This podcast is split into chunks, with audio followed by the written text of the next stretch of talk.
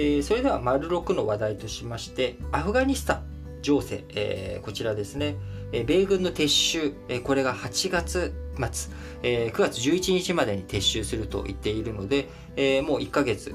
でアメリカが撤収していくということになり、アフガンから難民の流出が加速しているというような状態になっております。えー、トルコの難民移民研究センターのメティン・チョラバトル代表によりますと、今年6月以降、トルコにイラン経由で入るアフガン難民が1日500人から1000人と、これまでにない高い水準になっているということです。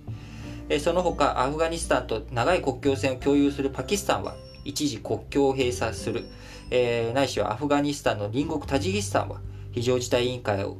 が、えー、最大10万人のアフガン難民を受け入れることができると表明したりとかですね、えー、周辺国対応に向けて、えーこういろいろと起きているという状況になっています。トルコやパキスタンなど周辺国はこれ以上難民が増えることを警戒しています。理由としては経済的な負担、難民を保護する経済的な負担が重い上、新型コロナウイルスの感染拡大、あるいはイスラム過激派が流入してくる可能性もあるためということで、えー、アメリカのアフガニスタン撤退が混乱を、地域の混乱に拍車をかけているというような状態になってしまっています。えー、今年1月から6月、アフガニスタン国内で死傷した民間人は5000人を超えており、えー、前年同期を5割近く上回っているということで、えー、アメリカ軍の撤退、撤収を前にですね、アフガニスタン情勢が非常に混迷、え、アフガニスタンの治安情勢も悪化しているということが如実にわかるのかなと思っております。え、特に、え、アメリカ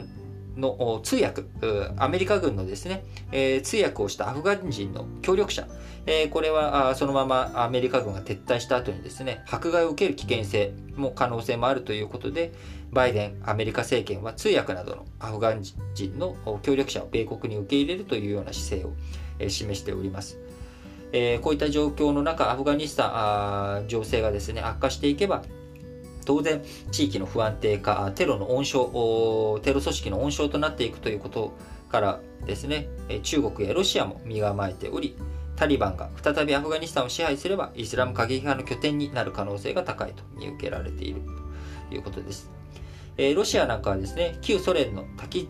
えタジキスタン、えウズベキスタンとの合同軍事演習をタジキスタンのアフガニスタン国境近くで8月5日から10日に予定するということで、えー、今後もですね、えー、中東情勢の中でもアフガニスタン情勢、えー、非常に注目していく必要があるかなと思っています。